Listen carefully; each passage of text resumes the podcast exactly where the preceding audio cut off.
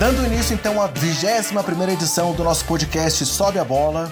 Mais uma vez estamos aqui eu, André Rocha, e meu amigo Bruno Comenero para falar sobre tudo o que aconteceu na última semana no melhor basquete do mundo. Beleza, Brunão? Beleza, André. E aí, pessoal? Mas antes então de entrar no assunto propriamente dito, galera, como sempre, eu vou dar aqueles recados gerais sobre onde encontrar todo o conteúdo produzido pelo Sobe a Bola. É, todo o material tá lá disponível no nosso site, no endereço sobeabola.com.br.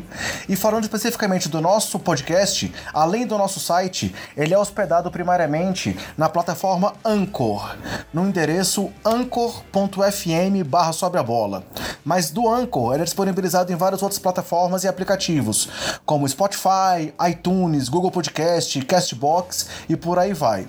E além do, do podcast, tem um material em texto também disponível lá no nosso site, como as colunas, notícias, resumos de jogos. Vale a pena entrar lá para dar uma conferida. E eu sugiro também que vocês possam seguir a gente nas redes sociais, porque o Sobe a Bola tem perfis nas principais redes sociais: é, Facebook, Twitter, Instagram e temos também o nosso canal no YouTube. Então, vai lá, se inscreve no YouTube, siga a gente nas redes sociais para conseguir acompanhar o que a gente está fazendo lá no Sobe a Bola.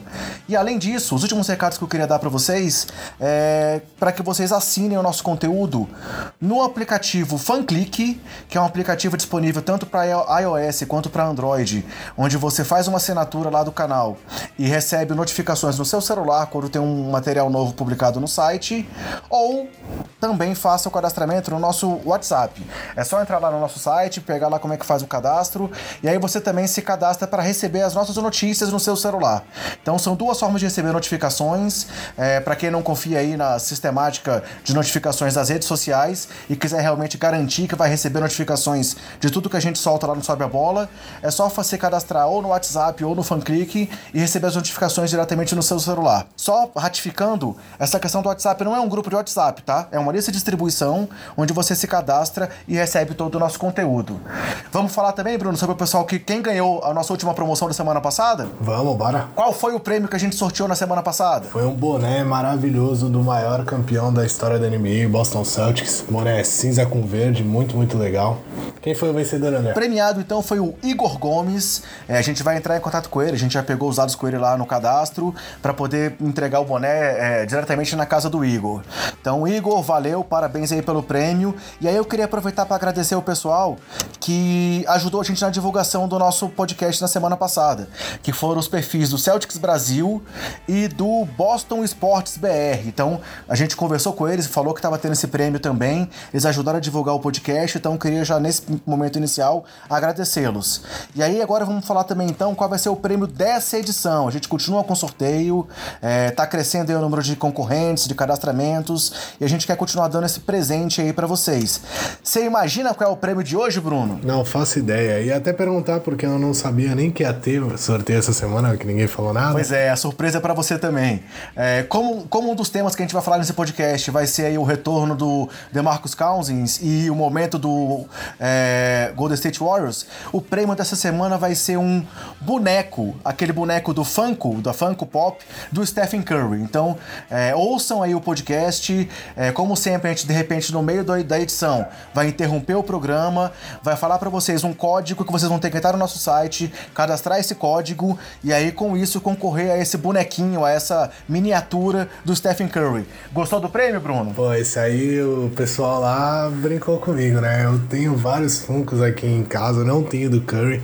Não achei aqui quando eu fui comprar na, na minha cidade esse aí, pô, eu quero concorrer também. Também quero. Guilherme, faz favor aí, ajuda nós. É, realmente. Eu sou o maior fã do Curry aqui do, do programa, porque só tem eu e você, então com certeza sou o maior fã.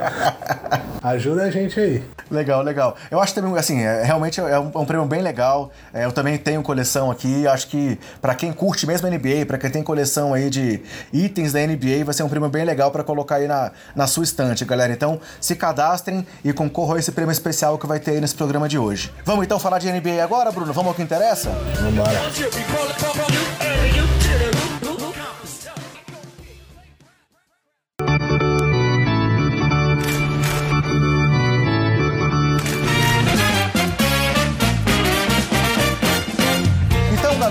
Começando o nosso programa, no nosso primeiro quadro aí tradicional, falamos vamos falar um pouco das performances da semana na NBA. A primeira performance que a gente quer ressaltar não vem em um único jogo só, mas vem em mais uma semana absurda de James Harden. É, o Barba segue voando. A gente tá, até brinquei com o Bruno antes do programa começar que programa sim, programa não, a gente tem que falar do Harden, mas cara, realmente o que ele tá fazendo não, não, não dá para não comentar tudo que ele tem feito a cada semana, né, Bruno? Com certeza, o Harden tá. Acho que ele levou a sério a brincadeira de que todo mundo tava falando no começo lá que ele tava meio devagar, que Houston não vencia. Aí ele falou assim: ah, então eu vou ganhar outro MVP aqui, classificar meu time com mando de quadra nos playoffs pra todo mundo ficar quieto e, e ver que eu sou muito bom. Ele realmente botou a bola debaixo do braço. Tem umas ressalvas, a gente já deu essas ressalvas no, no podcast passado, não vamos querer ser chatos, é, mas ele tá realmente jogando muito. Independente ou não se ele tá arremessando 600 bolas por, por partida, o que importa é que o que importa é que ele tá pontuando muito de qualquer jeito e se não fosse os pontos dele, talvez Houston não tivesse onde aonde está agora lá brigando por mando de quadra nos playoffs. Bem, o Brunão sempre tem que dar aquela cutucada no Barba, mas vamos falar então dos números do Barba nessa semana. É, primeiramente, ele, ele, ele teve, é, somando os três primeiros jogos da semana, é, quer dizer, os três jogos da semana passada, ele teve um total de 163 pontos pontos nesses três jogos. Mas o mais importante, o mais inacreditável desse número é que esses 163 pontos que ele teve, nenhum desses pontos veio de uma assistência dos seus companheiros. Ou seja, ele realmente está provando aí que ele é o, que ele é o rei da, do isolation, é, que ele tipo realmente é o, o dono da bola na brincadeira. E os 163 pontos que ele marcou nos três jogos da semana passada, nenhum deles veio de assistência dos seus companheiros. E aí, se a gente for somar já também o último jogo, é, onde ele foi mal mal, ele marcou apenas 37 pontos. ele totalizou aí nas últimas quatro partidas 200 pontos, que é um número realmente absurdo. É, e aí, se a gente for pensar também naquela contagem que ele vinha é, é, de jogos seguidos com pelo menos 30 pontos, ele já chegou a 20 jogos com pelo menos 30 pontos. Isso é a segunda maior marca da história da NBA, tá atrás apenas do Will Chamberlain, que tinha aquelas sequências absurdas lá é, é, nos anos 50 de pontos é, de, de, uma grande quantidade de pontos, mas então o já é o segundo jogador com maior quantidade de partidas seguidas com pelo menos 30 pontos. E aí, na semana passada, ele acabou sendo eleito como o melhor jogador da Conferência Oeste com as impressionantes médias de 54,3 pontos. Repito, 54,3 pontos, 9 rebotes, 4,7 assistências, 6,3 bolas de 3 e com duas vitórias e uma derrota no período. É, eu acho que talvez essa, esse prêmio da semana tenha sido o mais inquestionável da temporada até agora, né, Bruno? É, e a NBA foi um pouco na contramão do que vinha fazendo. Eu lembro da gente ter comentado há um tempo atrás, aquela época que o Curry tinha se machucado, o Durant teve uma semana também de três partidas que ele fez 48 pontos de média, 47 pontos de média, sei lá. E por conta das derrotas, o eleito, se eu não me engano, foi o Tobias Harris, ou alguma coisa assim. A gente comentou até aqui, é, fez duras críticas à NBA. Eu acho que não só a gente, muita gente fez duras críticas à NBA. E se eles não dessem esse prêmio pro Harden, mesmo com essa derrota que, que é, o Houston acabou sofrendo, né, ia ser um absurdo o cara ter 54 pontos de média, 9 rebotes, matar mais de 6 bolas de 3 de média nos nas três partidas. É, ninguém foi melhor que ele. O prêmio é individual, então você quer dar o prêmio pelo número de vitórias, dá para a equipe e não, e não individual. Se o prêmio é individual, quem mereceu sem dúvida foi o Harden, porque esses números aí beiram o absurdo mesmo. É, e o time, vale ressaltar que o time de Houston segue é, sem o Chris Paul, sem o Clint Capella, é, que o time tá ali na quinta posição, ele tá, ele tá já dois jogos atrás do time de Portland é, na classificação, mas que se a gente considerar como é que foi o começo de temporada e como é que o time tá desfalcado nesse momento, é, não dá para negar que realmente, por mais que os últimos 10 jogos tenham sido cinco vitórias e cinco derrotas, não dá para negar que o momento ainda continua sendo positivo pro Houston, né? É, na medida do possível, sim. O time, o time tá sofrendo. Dois dos seus três principais jogadores estão machucados. e tá tendo que tirar o melhor do Harden. É, esse número que você mostrou das assistências mostra o como ele quis jogar sozinho, né? Eu acho que é um contra todos ali mesmo. Ele pega a bola, ele decide toda a jogada. Toda jogada ele decide, não tem uma que ele não decida. As únicas que ele não decide, ele tá sentado no banco descansando. Então, eu não. Eu vou ser sincero, eu prefiro o jogo um pouco mais coletivo. Não gosto muito do, do jeito que ele tá levando as coisas. É, e ainda passa um pouco de desconfiança, eu acho, dele em relação ao time, né? Tudo bem que ele não tem muitos companheiros ali que vão poder ajudar, eu acho. O PJ Tucker é um bom jogador, é, o Austin Rivers um jogador ok, mas a maior parte do, do resto do elenco ali. Ah, o Eric Gordon que voltou agora, voltou bem, inclusive, também é bom jogador. Eu acho que ele podia tentar dividir um pouco mais a, com o time, até para se poupar, mas eu acho que ele viu que ele é muito bom nesse, nesse tipo de jogada, ele tá levando vantagem na maior parte do tempo e tá tendo números para brigar por mais um MVP, tá estampando é, as capas de, de tudo, então acho que tá, tá favorecendo ele, mesmo ele se desgastando mais do que, do que deveria. É realmente essa questão do cansaço e dele querer decidir todas as bolas. Eu não sei se você assistiu o jogo contra o Lakers, a virada contra o Lakers na prorrogação, né?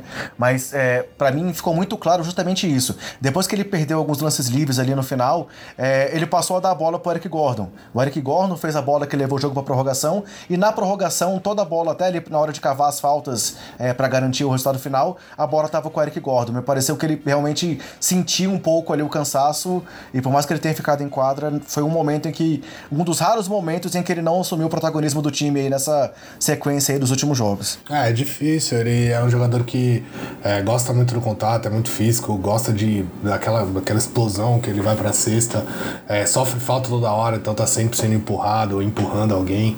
É, é complicado. Você chegar no final do jogo de um jogo que você, que nem ele, arremessou 35 bolas bolas e, e, bateu 20 lances livres, que é o que anda acontecendo é, dia sim, dia não no, no jogo do Harden.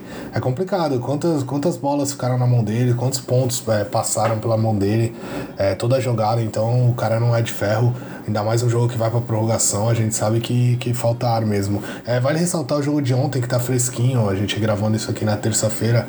Ontem teve o jogo contra a Filadélfia e ele foi, apesar dele ter tido bons números, ele foi meio que engolido pelo setor defensivo de Filadélfia. Filadélfia fez, limitou o time de Houston a poucos pontos, foi realmente uma partida incrível. O Embiid jogou muito, marcou muito. O Corey Brew conseguiu tirar ele do sério, o Harden do sério, conseguiu, às vezes ali, meio que colocar o Harden no bolso é complicado. O Harden, eu acho que ele precisa tentar envolver um pouco mais os companheiros dele, pedir um pouco mais de ajuda. O jogo estava muito centralizado nele quando o Philadelphia conseguiu matar as bolas do Harden ali, é, segurar mesmo o Harden em pouco, em alguns momentos o time se perdeu e aí a vantagem ficou muito grande. E mesmo ele tendo uma partida para mais de 30 pontos, mais uma, é, não foi suficiente para Houston conseguir a vitória. E aí, uma curiosidade é que quem, é, quem foi titular do time na vaga do Jimmy Butler foi o Corey Brewer, né? É, assinou um contrato de 10 dias aí com o time de Filadélfia, foi titular e fez uma boa marcação para cima do Barba. É, para esse primeiro contrato, pelo primeiro jogo dele aí nesses 10, nesses 10 dias, ele tá contratado, vai conseguir arrumar uma algum tipo de, de pechincha lá, vai conseguir ficar até o final da temporada, provavelmente. É um jogador já experiente, passou por várias equipes na NBA.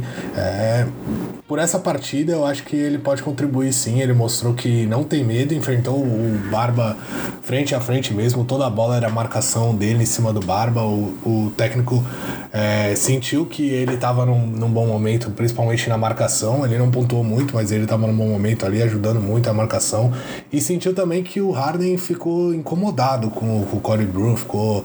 É, dava para ver que ele não estava satisfeito com, com o que ele estava conseguindo produzir para cima do Corey Brew, então eu acho que ele deu um grande passo para assinar o um contrato aí até o final da temporada. Um último comentário sobre o Houston que a gente não teve tempo de falar ainda. É... Você viu o que aconteceu com o contrato do Daniel House, né? Não, não vi não. O Daniel House estava sendo titular do time, a gente comentou sobre isso, mas ele tinha um contrato daqueles contratos two-way. Então, assim, ele era um jogador do time da J-League, da, da J-League e podia jogar pelo time principal por até 45 dias.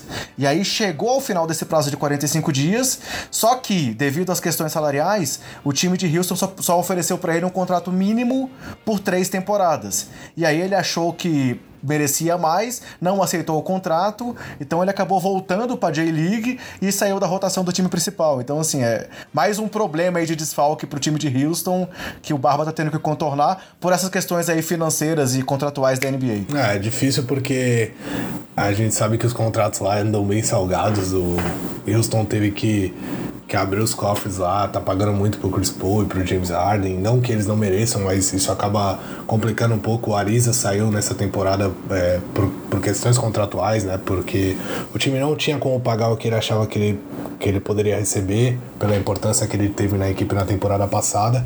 É, outro que quase saiu foi o Clint Capella. Teve aquele embrolho lá, como é, Houston tinha prioridade, ficou esperando para ver qual era a proposta que iam fazer pelo Capela, para ver se eles podiam ou não cobrir. O Capela ficou meio chateado, acabou que eles conseguiram renovar, mas o time tá realmente com uma questão de salário bem complicada. E aí ontem tiveram o grande estreia do Kenneth Farid, né? Foi o reforço que eles conseguiram aí até agora nesse meio de temporada. É, um bom reforço, eu achei o Kenneth, o Kenneth Farid, é lógico que ele não é mais aquela besta que, que ele era no começo da carreira, que todo mundo falava, jogando pela seleção, inclusive seleção americana. Ele era realmente um monstro, enterrava toda a bola que jogavam pro alto, mas ele não é mais esse jogador, mas eu acho que ele pode contribuir sim. Ele, ele faz uma marcação na, na posição 4 e 5 ali boa ainda. É um cara durão, é um cara bem físico. Ele não é o cara que vai chegar para mudar o patamar da equipe, mas eu acho que ele pode suprir algumas necessidades do, do time, principalmente com, com a ausência do, do Clint Capela. Seguindo em frente, então, já que a gente comentou que o Barba foi o jogador da semana da Conferência Oeste, é, o jogador da semana no Leste foi talvez um nome um pouquinho surpreendente. Foi D'Angelo Russell, é, que liderou aí o Brooklyn Nets a uma, uma semana com três vitórias e nenhuma derrota, que teve médias de 28 pontos, 7 assistências e quase 6 bolas de três também por partida. E com isso, o Brooklyn já estaria na sexta posição do leste. Assim, a gente comentou sobre a questão se eles realmente tinham chance. Já foi. Já, em alguns momentos a gente já comentou sobre o Brooklyn aqui, por mais que não seja um assunto tão recorrente aí, por exemplo, como o Harden. Mas o momento do Brooklyn foi muito positivo. E aí, até re, retratando um pouco disso, das oito vitórias nos últimos dez jogos, e da sequência de quatro vitórias consecutivas, o Russell conseguiu esse prêmio, né? É, essa sequência que você citou agora era o que eu ia falar, muito importante. Quatro vitórias vitórias seguidas, é um dos times mais quentes da NBA no momento. É, vem de oito vitórias nos últimos dez jogos, uma arrancada bem boa de Brooklyn. E acho que o mais importante é ver que o time tá treinando os caminhos certos, né? É, o Dilo é um jogador que eu gosto muito, às vezes ele é meio molenga, mas eu acho ele um jogador muito talentoso. Eu acho que o que atrapalha ele talvez seja um pouco a falta de sangue. Às vezes eu sinto ele um pouco ausente. Um, o que eu sinto um pouco do Brandon Ingram também. É, o pessoal tava reclamando, inclusive o técnico chegou a comentar é, que o Brandon Ingram tava que ele não estava sentindo essa garra do Brandon Ingram, essa vontade de vencer e tal, e ele depois daquilo deu uma guinada ali, começou a aparecer mais, começou a chamar o protagonismo. Eu sinto isso um pouco no D-Low, eu acho ele um jogador talentoso, é um é, matador de bola, é um jogador muito importante. Pena que os Lakers tiveram que entregar ele de bandeja para se livrar daquele contrato horroroso que fizeram com com o Mosgov, é, porque senão eu acho que ele poderia estar sendo muito, muito importante lá, lá na, na equipe dos Lakers. Mas estando em Brooklyn, é, tem ao lado dele ali o Jared Allen, que é um jogador que eu gosto bastante. É, um jogador que um pouco subestimado e um achado no draft ali, já que naquele meio das picks que o Brooklyn perdeu, conseguiu achar um jogador desse, um protetor de aro nato, jogador que já deu toco em LeBron, já deu toco em todo mundo. Ele é realmente um jogador muito bom e vai ajudar bastante Brooklyn, porque eu acho que ele ainda tem muito a evoluir. E tem também o Jim Weed, que é um outro jogador que vem do banco e pô, fala um pouco dele, mas acho que é porque Brooklyn acaba aparecendo pouco, mas ele poderia estar numa briga de sexto homem, principal sexto homem, porque ele é realmente um ótimo jogador, é, tem médias muito boas e sempre que ele está em quadra, ele já teve aí decidindo mais de uma partida por, por, por Brooklyn no final, então ele realmente pega a bola e, e vai para cima para decidir no, no, ali nos momentos finais. É, quanto ao de Low, merecido, é, a campanha do time muito boa, tá brigando pelos playoffs é, e mais do que isso, tá no caminho certo, o Brooklyn não vai eu acho que seria uma surpresa muito grande se chegasse longe mesmo indo aos playoffs, mas só de estar nos playoffs nessa temporada, eu acho que já é um ótimo passo. É, a gente sabe que na próxima temporada eles vão ter ali espaço para dois contratos máximos, talvez, o que é um atrativo e tanto. Jogar em Nova York, é, contrato máximo. Acho que Brooklyn é, fez, apesar das burradas que fez no, no começo aí desse, dessa década, acho que agora tá no caminho certo para voltar a encontrar as, as vitórias. E aí tem mais duas performances individuais realmente em uma partida que eu separei aqui pra gente comentar. E a primeira é, foi uma, uma, mais uma vez um, um, jogo aí de ressurgimento do Derrick Rose é, numa vitória contra o Suns. Não nem tanto pela importância do jogo, mas pelo que aconteceu ali. O Derrick Rose tinha feito apenas dois pontos no primeiro tempo e aí no segundo tempo ele assumiu o comando do time, é, fez 29 dos seus 31 pontos no segundo período, no segundo tempo do jogo e ainda teve a bola final ali, onde ele mostrou toda a calma, todo, todo o poder de decisão dele, bateu bola ali de frente do, do Bridge, do calouro lá de Phoenix, e aí com toda a tranquilidade do mundo, meteu ali um game winner digno dos tempos áureos lá de Chicago. É, foi a maior pontuação dele num jogo em que ele foi reserva, vale lembrar que aquele jogo que ele fez 50 pontos na temporada, naquele jogo específico ele começou como titular, e ele segue aí firme na briga, não só pela vaga de All-Star aí pela votação popular, mas pelo prêmio de sexto homem, né Bruno? Ah, com certeza. É muito legal, né? A gente já falou bastante do Derrick Rose, inclusive no último podcast, mas é muito legal ver ele assim. A gente, eu pelo menos, quando vejo partidas é, dessas do Derrick Rose, não dá vontade que a partida acabe, sabe? Você quer continuar vendo ele fazer as coisas que ele tá fazendo. Ele engatou uma marcha a mais ali que o resto do time, que os adversários no, na, na segunda metade do jogo. E 29 pontos, é, acabou o jogo com 31 e aquele game winner saindo pro lado errado, né? Não errado, mas pro pior lado, para um arremessador destro. É, ele saiu pro lado contrário, mesmo assim matou a bola lá, uma bola complicada. Realmente mostrou muita calma. É, legal isso. Eu espero que o, que o Derrick Rose continue, consiga continuar dando sequência com, com essas atuações dele, é, não só nessa temporada, mas até o final da carreira dele, que ele consiga ser importante. Um jogador que já teve tão por baixo, muita gente falou que deve, deveria se aposentar, cogitou isso, ficou semanas sem jogar porque estava, é, digamos, aposentado, reconsiderou, voltou. Então eu espero que ele consiga manter esse alto nível e quando ele vê que vai começar a decair, ele se aposente por cima, porque é, não à toa foi MVP, não à toa foi um jogador que, que toda a liga gostava muito de ver, então é, ele merece todo esse mérito. Espero que ele esteja no All-Star Game aí é, no, no, mês que vem. E a última performance que a gente tem que comentar aqui, é, inclusive foi o motivo da gente ter deixado para gravar esse podcast apenas hoje, não ter gravado ele na segunda-feira como a gente costuma fazer, foi a performance do Clay Thompson no duelo, no segundo duelo é, nessa temporada, entre Los Angeles Lakers e Golden State Warriors. Que o Clay Thompson conseguiu fazer absurdos 10 bolas de 3 consecutivas ali no começo do jogo, que também é um novo recorde da NBA. Foi a primeira vez que alguém acertou os 10 primeiros arremessos de 3 numa partida. É, o Thompson acabou o primeiro tempo com 21 pontos, e aí, para mim, o mais absurdo é que nos primeiros 2 minutos e 27 do terceiro período, naquele momento ali que o Warriors volta arrasador, ele conseguiu fazer 14 pontos. Então, foram mais 14 pontos em 2 minutos e 27. No total do terceiro período, ele fez 23 pontos, e aí acabou a partida com esses 10 de 11 nas bolas de 3, sendo que ele acertou os 10 primeiros. É, foi o quinto jogo na carreira do Thompson com pelo menos 10 bolas de 3, e como a gente já comentou aqui também, o líder nessa estatística é o Stephen Curry com 12 jogos com pelo menos 10 bolas de 3. Fala um pouco do jogo você agora pra gente, Bruno. É, eu vou tentar ser rápido, como é o Clay Thompson, né? o cara é incrível, ele não bate bola, ele simplesmente pega e arremessa, ele é muito, muito bom nisso. Catch shoot pra você, então. Exatamente, ele pega a bola e arremessa e já tá lá dentro e quando você vê ele já tá com 40 pontos que nem foi ontem. É, eu acho assim, é incrível um jogador matar 10 bolas de 3 no jogo. A gente sabe que é incrível porque ele mesmo tem 5 partidas dessa, o Curry tudo bem, tem absurdas 12, mas se você vê os outros, é muito difícil um jogador conseguir 10 bolas de 3 numa partida. Você conseguir 10 bolas de 3 arremessando 10 bolas de 3 é um negócio que, sei lá, é descomunal. E se você vê como, como foram as bolas de 3, tudo bem, teve muitas que ele estava bem livre sim, Mas o Clay Thompson ele tem um negócio que eu não sei o que acontece quando ele esquenta a mão dele.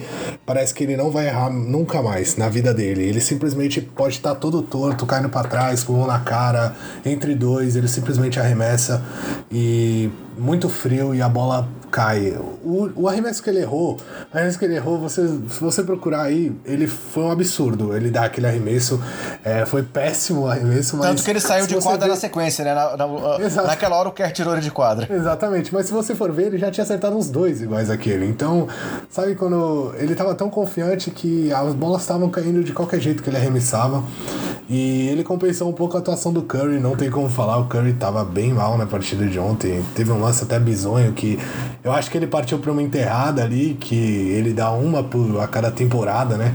Ele acho que ele viu o momento dele ali depois de, de roubar uma bola. Isso, ele, ele falou hoje que ele, que ele ia fazer algo diferente de tudo que ele já fez na carreira, assim. Realmente ele deve, ele deve ter pensado em fazer um 360, sei lá, e acabou pisando na casca de banana ali, né? É, ele fez uma coisa diferente na carreira dele, na verdade, né? Tomou um tombo ridículo. E aí, para consertar aqueles momentos de Curry que eu acho que ele ia ser, sei lá, top 10 da, da, da ESPN ou do, dos melhores momentos da NBA do dia, se ele pegasse aquela bola e arremessasse de três e fizesse, né? Apesar de bizonho, ia ser um lance bem legal. E aconteceu que ele não deu nem aro. Ele, acho que ele ficou tão constrangido com o lance que ele pega a bola, arremessa de três depois e a bola dá um airball ridículo. Foi um combo, né? O, o tombo mais o airball.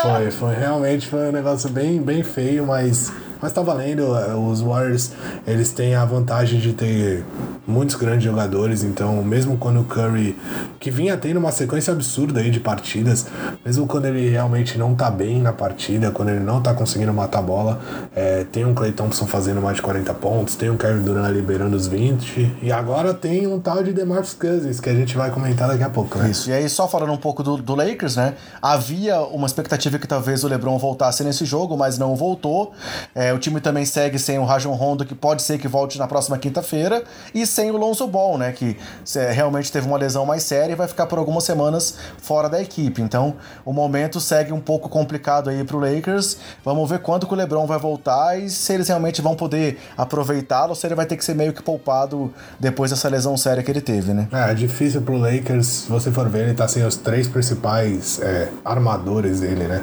É, eles, sem os três jogadores que ditam o ritmo do time no ataque. É, muito tá passando a bola pela mão do Brandon Ingram agora. Ele sim tá tendo que ditar o jogo. E, e é quando muito... ele tá fora, vai pra mão do Lance Stephenson.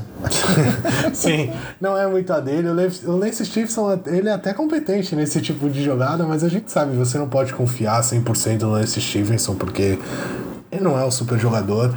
É, ontem até teve uma boa partida o outro doidinho lá, como é o nome dele? O Michael Beasley. O Michael Beasley, é, exatamente. Ele entrou bem na partida, canhotinho, matou umas bolas, é, conseguiu infiltrações, pontuou, mas, mas a disparidade das duas equipes. Eu acho que com o LeBron já ia ser difícil para os Lakers, apesar de vão falar, ah, mas eles ganharam lá no Natal, sim, ganharam mesmo. Os Warriors não jogaram nada bem e eles tiveram total mérito porque eles jogaram muito bem. É, Zuba que aparecendo e tudo mais, mas a gente sabe que se você for olhar elenco por elenco, não dá para comparar, os Warriors são melhores. Então já ia ser difícil mesmo com todos eles. Sem eles, sem o Rondo que brilhou naquela partida também de Natal, é, é complicado e aconteceu o que, o que era esperado ali no começo do jogo. Beleza, então esse foi o último, último performance que a gente tinha para comentar. Vamos passar agora então para o nosso próximo quadro, que é o nosso bolão do Sobe a Bola.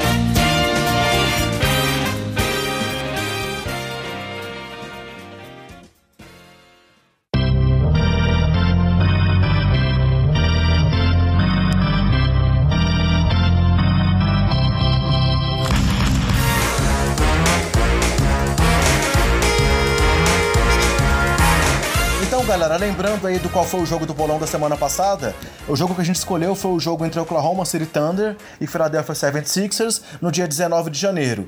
E aí a nossa convidada especial para palpitar nesse bolão foi a Alana Ambrosio lá da ESPN. Foi um jogo, como a gente comentou, que era um jogo absurdo para se palpitar, realmente foi um jogo super equilibrado, é, aquela rivalidade aí já corriqueira entre o Embiid e o Westbrook, mais uma vez aflorada.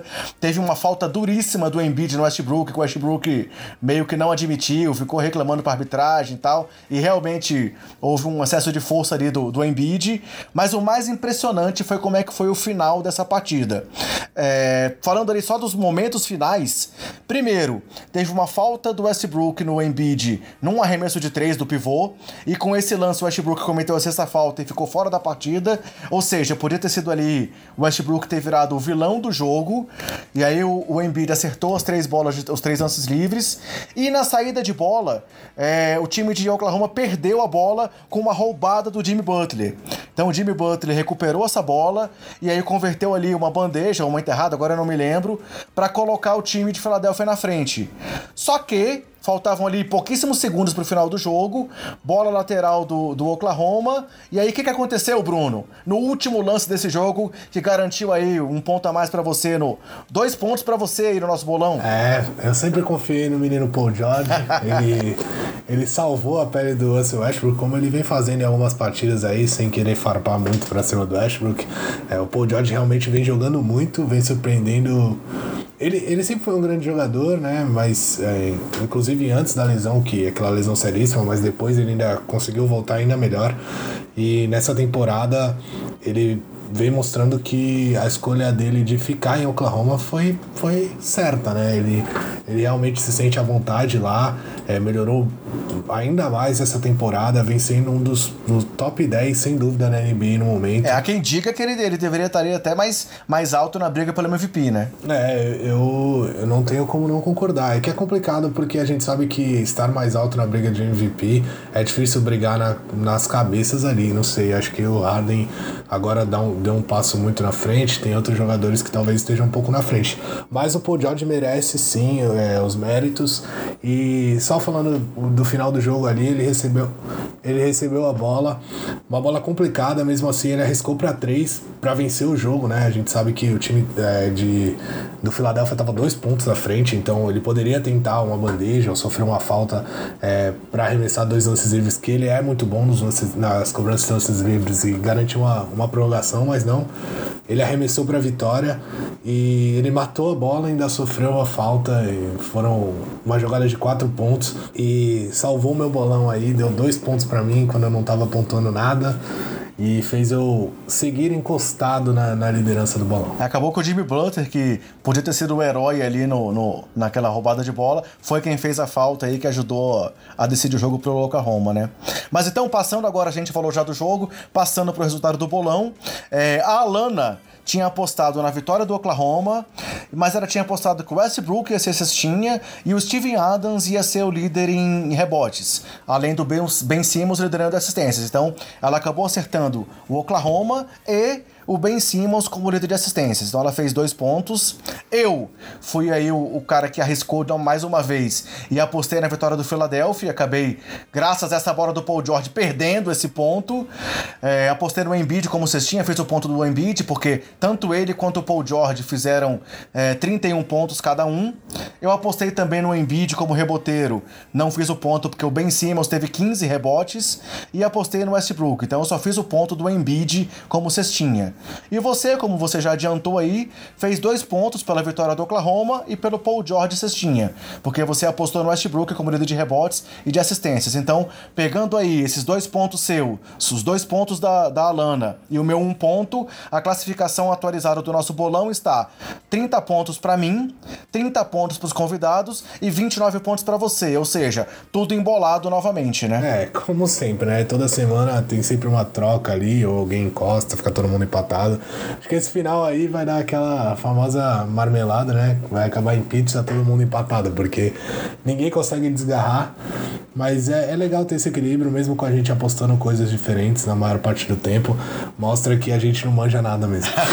e aí, o último comentário desse jogo, assim, foi a 19 vitória seguida do Oklahoma sobre o Philadelphia. Então, é a maior sequência, é a maior freguesia da NBA na atualidade. E eu apostei que essa freguesia ia ser quebrada e me dei mal. e aí, galera, passando então pro jogo dessa semana, é, primeiro vou apresentar aí o nosso convidado, mais uma pessoa que, assim, topou prontamente participar com a gente. é, foi o Lucas Pastore. Ele é editor do All Sport e fundador do Spurs Brasil. Então, é, a gente vai falar sobre o jogo entre é, New Orleans Pelicans e San Antonio Spurs. E aí, no dia 26, em New Orleans. E tivemos aí o azar do azar para nossa disputa aqui do bolão, digamos assim, pro equilíbrio da partida do Anthony Davis ter se machucado e vai ficar fora aí de uma ou duas semanas, então ele vai ficar fora dessa partida. Mas não diminui aí o, o, o potencial do jogo.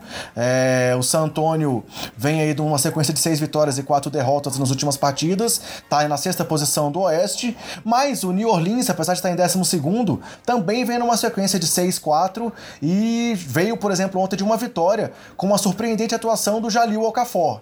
Então vamos ver aí quais foram os palpites do Luca Pastore e depois vamos aí fazer os palpites meus e do Bruno para mais esse duelo aí do nosso bolão Sobe a Bola.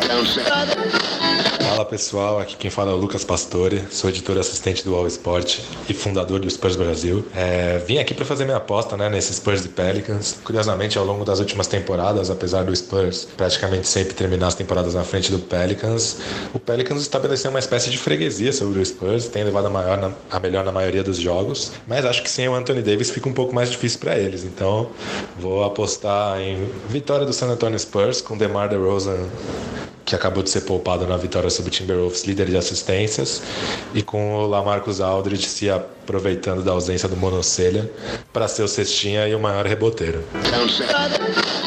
Então, galera, esses aí foram os palpites do Lucas Pastore, um dos maiores é, especialistas é, em San Antonio Spurs aqui no Brasil. Ele apostou na vitória do time de San Antonio, em Lamarcus Aldridge como líder de pontos e rebotes, e no DeMar DeRozan em líder de assistências. E aí, então, passando para o nosso continuando com o nosso revezamento aí entre eu e o Bruno nos nossos palpites. Vou começar com os palpites dessa vez. É, vamos lá. É, eu também, claro, devido à ausência do Anthony Davis, por mais que o, que o Pelicans possa complicar a partida e por mais que, como o Lucas falou, tem sido jogos duros sempre aí esses duelos entre Pelicans, até com uma freguesia aí pro lado do time de New Orleans, eu vou apostar em vitória do San Antonio, vou apostar aí junto com, com o Lucas é, com relação ao vencedor, mas eu vou variar nas, nas outras apostas aí. Eu acho que o cestinha do jogo vai ser o DeRozan. Acho que ele vai poder aí, é, mais uma vez, brilhar, aproveitando aí o, o, o abertura que vai ter no garrafão é, com a ausência do, do Davis. Por mais que o Aldridge também possa ocupar esse espaço, eu acho que o DeRozan vai ter ali muitas infiltrações, muitos lances livres para cobrar. É, aí vou apostar no Lamarcus também como líder de rebotes, assim como o Lucas. E em assistências eu vou de Pelicans. Eu vou apostar que quem vai liderar assistências vai ser Drew, Wall, Holiday. E você, Bruno, quais são suas apostas? É, minhas apostas, eu vou ser bem sincero, eram exatamente as mesmas que as suas, mas eu vou mudar, eu vou fazer um mix aí, não vou mudar muito também, porque eu acho que não tem muito o que inventar nesse jogo. É, eu até queria apostar mais nos Pelicans, eu pensei num Julius Randle ali, ou talvez um Mirotic quando esquenta, né? Mas eu acho complicado, sem, sem a ameaça que é o Anthony Davis. É, é complicado para esses jogadores é, terem um protagonismo enorme, ainda mais com o time que o time que costuma marcar bem, como é o San Antonio Spurs. Então eu vou apostar nos Spurs de cima a baixo, é, em homenagem aí ao Spurs Brasil e, ao, e ao Lucas que, que tá fazendo essa brilhante participação aí com a gente. Então eu vou de San Antonio Spurs na vitória. Eu também vou de DeMar DeRozan em pontos e assistências. E também vou de Lamarcus Aldridge. Eu acho que é, os outros jogadores que eu falei até com o Okafor e tudo mais, acho que vão acabar dividindo um pouco os rebotes e a gente sabe como o Demar o como ele é é, caramba, esqueci o nome dele. Não, o Aldridge. o Lamarcus Aldridge, isso. O Lamarcus Aldridge, eu ia falar de Max Cousins, eu já tô pensando. já tá indo pro próximo assunto, calma, se contenha. É, é, exatamente. Como o Lamarcus Aldridge é um ótimo jogador, é, ele não é aquele super jogador físico, mas ele é um jogador que costuma pegar bastante rebotes e pontuar ali perto da cesta. Então eu vou ficar nele nos rebotes e no DeRozan em pontos e assistências. Então, galera, aguardem o resultado do próximo bolão na próxima semana. Vamos ver quem vai pontuar mais. Se vai ser o Lucas, o Bruno ou eu. Então, galera, passando aqui pro nosso próximo quadro do nosso podcast, vamos dar aquele giro de notícias pela NBA. E aí, como o Bruno falou lá quando a gente comentou o jogo é, do Golden State, o nosso assunto principal aqui desse, dessa edição no nosso giro, inclusive vai, ser, vai ter um comentário do próprio Lucas aí sobre isso, foi a volta do DeMarcus Cousins. Assim, eu acho que realmente foi um assunto é, que chamou a atenção aí nessa semana. É, o Cousins já jogou duas partidas aí pelo Golden State.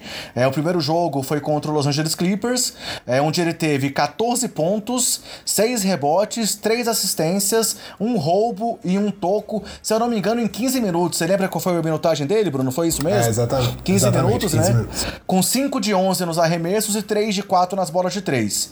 E o segundo jogo foi esse jogo agora de ontem contra os Lakers, onde ele teve 8 pontos, 9 rebotes e 5 assistências, mas que foi mal nos arremessos. Acertou apenas duas de 9 bolas tentadas é, de quadra e 0 de 2 nos, no, nas bolas de 3, convertendo apenas 4 de 5 lances livres. Fala pessoal, aqui é o Lucas Pastore de novo. Então, o Cousins ele adiciona algo muito especial para o Warriors, porque nos últimos anos, é, e o Houston mostrou isso muito bem nos últimos playoffs, os times é, aprenderam a trocar as marcações para não deixar com que os jogadores do Warriors tivessem um segundo sequer de espaço no perímetro. Então, em um pick and roll entre o Stephen Curry e o pivô, o pivô sobe para marcar o Curry para não deixar que ele tenha espaço para arremessar de três, mesmo que deste modo fique muito mais fácil para o Curry infiltrar por ser marcado por um jogador que costuma ser mais lento, né? Um pivô costuma ser maior que os jogadores de perímetro que costumam marcar o Curry. O Cousins é o cara que permite que essas trocas sejam punidas, porque ele vai ficar lá embaixo, perto da cesta, com os, jogadores menores. Então você, um pick and roll, por exemplo, do Stephen Curry com o DeMarcus Cousins fica imarcável, porque se você troca, o Cousins pode abusar de um jogador muito menor perto da cesta. Se você não troca, o Stephen Curry fica livre para arremessar de três. Se você dobra no Curry, o Cousins pode dar um passo para trás e receber a bola para chutar de três. Tanto que o, a primeira cesta do, do Cousins veio num pick and roll com o Kevin Durant. Fora isso, é, claro, ele começou o jogo fazendo muitas cestas em bolas de três, ele ainda precisa recuperar o ritmo, recuperar toda a mobilidade dele para isso dar certo. E a gente viu que o Kerr tem uma tendência a dividir os minutos é, entre as estrelas e colocá-lo com o Clay Thompson na segunda unidade. Deu para ver isso ontem. Então, claro, é tudo uma questão de ajuste, mas no papel e as primeiras impressões foram ótimas. O impacto do Cousins é inegável já, por mais que ele te, esteja ainda é, se recuperando da melhor forma, Bruno, não dá para negar que ele já tá tendo um impacto absurdo no time, né? Ah, com certeza. Eu fiquei bem feliz de ver, de ver a volta do Cousins. A gente sabe que é uma lesão complicada que ele teve, é, lesão ali no, no calcanhar, né, no, no tendão de Aquiles. É, a gente sabe que pro peso dele, um jogador forte e pesado como ele era, é, é, é difícil. Então, dá pra ver que ele ainda tá meio robótico, tá meio durão ali. É, e um pouco talvez com receio da, das jogadas, principalmente as jogadas mais físicas, mas isso, isso é ritmo e, e, é animador ver ele nesse começo superando as expectativas que se tinha em cima dele. Então, vendo isso que ele fez agora, é, logo que voltou de lesão, a gente pode esperar é uma volta assim, muito boa do DeMarcus Cousins daqui, daqui a algumas partidas. É, o primeiro jogo dele, vale ressaltar que se você olhar os números, são bem impressionantes, mas ele acabou sendo é, eliminado por faltas, né? Foram 15 minutos e ele conseguiu fazer seis faltas, sofreu muito ali. E foi ovacionado pela torcida quando fez a sexta falta, né? é, exatamente.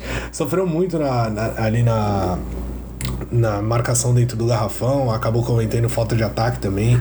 No segundo jogo, é, que foi o de ontem contra os Lakers, ele também sofreu um pouco na marcação e mas a gente vê como ele é um jogador inteligente, ele tá sempre tentando cavar falta de ataque, ele cavou falta de ataque nas duas partidas. É, ele pegou nove rebotes em uma e seis rebotes na outra, então é, a gente sabe como isso é um fator que vem atrapalhado os Warriors, né? Nas partidas que os Warriors perdem, normalmente eles perdem feio na tábua. E ter um jogador como ele, é, mesmo ainda sem confiança, mesmo pesadão, sem sair muito do chão. Ontem ele deu uma enterrada que ele mal saiu do chão, acho que ele saiu 15 centímetros do chão e ele deu uma enterrada. É, nem isso, ele sai 10 centímetros do chão. Mas a gente sabe que ele recuperando a forma se torna ainda mais importante, não só para fazer esse papel de pegar rebote, mas também de pontuar. Ele é um jogador que tem muito recurso. É, os Clippers é, colocaram o, o Marianovic, que é aquele grandão lá que eles têm, enorme, para marcar o DeMarcus Cousins. E aí o DeMarcus Cousins muito inteligente, viu que quem estava marcando ele era o Marianovic, ele ficou fora no, no perímetro o Maranovic nem foi marcar ele, ele matou uma bola. Aí a mesma jogada aconteceu no mesmo lugar na, na sequência. Ele matou a segunda bola e o Maranovic já foi sentar lá no, no banco de reservas porque não dá. Ele, o Demarcus Cousins não é um pivô, um pivô comum, ele é um pivô bem moderno. É um jogador que tem, tem muito recurso. Ele pode sim jogar fora do garrafão, como ele pode também fazer mais aquele de pivô clássico. Então isso acaba dificultando muito o jeito de marcar ele. E é mais uma, uma arma ofensiva importante para os Warriors. E a gente sabe que eles já nem estão precisando tanto assim, porque ontem ele e o Curry estavam muito mal. O Clay Thompson simplesmente destruiu o jogo praticamente sozinho. É legal, tô bem ansioso para ver ele voltando à forma física ideal.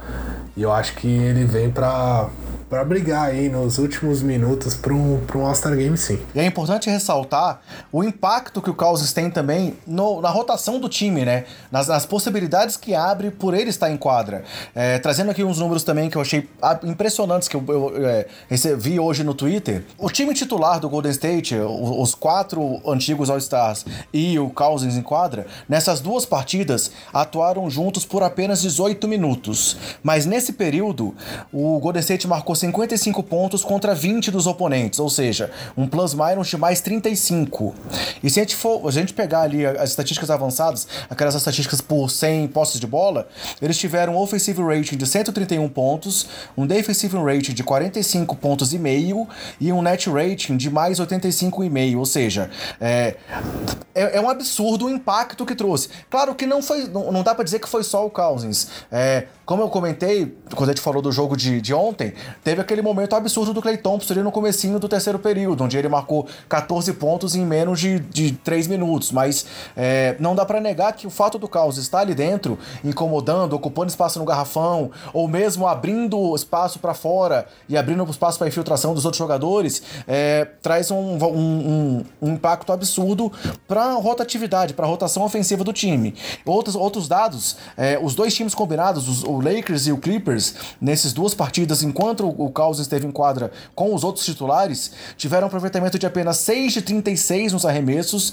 de 1 de 12 nas bolas de 3 e cometeram os 10 turnovers. Ou seja, na defesa é a mesma coisa. O fato dele estar tá ali no, dentro do garrafão, é, pô, ele, ele, é um defensor muito melhor do que Kevin Looney, né, Bruno? Ah, sem dúvida. O Kevin Looney, é, ele é até um jogador bem esforçado. É, ele não irrita tanto quanto os outros jogadores, mas a disparidade dele em relação aos outros jogadores do time é muito grande. Você tem, você não pode confiar que o Kevin Looney vai fazer o que o DeMarcus Cousins pode fazer. Enquanto você espera muito dos outros quatro jogadores, quando a bola tá na mão dele, ele não oferece tanto perigo assim pro outro time. E na defesa ele acaba é, sendo muito engolido por, por jogadores por jogadores mais fortes fisicamente. Isso não acontece com o Cousins. É, apesar do Cousins ter sofrido na defesa, como eu falei, se você pegar as jogadas em si, ele sofreu muito, acabou fazendo muitas faltas até no primeiro jogo, faltas bobas ali, desnecessárias, contestando arremessos que você vê que ele realmente estava um pouco fora do tempo da bola, do tempo da partida. É, mesmo assim, o time acabou marcando bem, marcando bem melhor com ele, porque ele é esse jogador inteligente, cavando falta de falta ofensiva das outras equipes, como eu falei. Então, ele é um jogador que sabe se posicionar. Falta, eu acho que só ele entrar no ritmo, é, voltar aquele ritmo que ele tinha, ou perto do ritmo que ele tinha antes de se machucar. Eu acho difícil ele conseguir os números de mais de 14 rebotes e mais de 28 pontos que ele tinha na última temporada antes de se machucar mais de 12 rebotes, se não me engano, e 28 pontos que ele tinha antes de se machucar. É difícil, mas eu acho que é difícil porque os Warriors têm muitas opções para atacar, então não tem muito da onde você tirar a pontuação, mas é legal a rotação que você citou, ele tá voltando é, com a segunda unidade ao lado do Clay Thompson, é, então podem fazer uma dobradinha legal ali e, e enquanto eles estão no banco tem o Curry e o Duran, então eu acho que vai acabar tirando arremesso de outros jogadores que, que vinham na rotação, como o Yerebico, o Shaw Livingston, até o próprio André Godala. Eu acho que esses arremessos desses caras vão acabar indo pro, pro Cousins e não dos outros três, das outras três armas ofensivas. E não me surpreende se daqui a algumas partidas a gente ter os quatro combinando para mais de 100 pontos aí.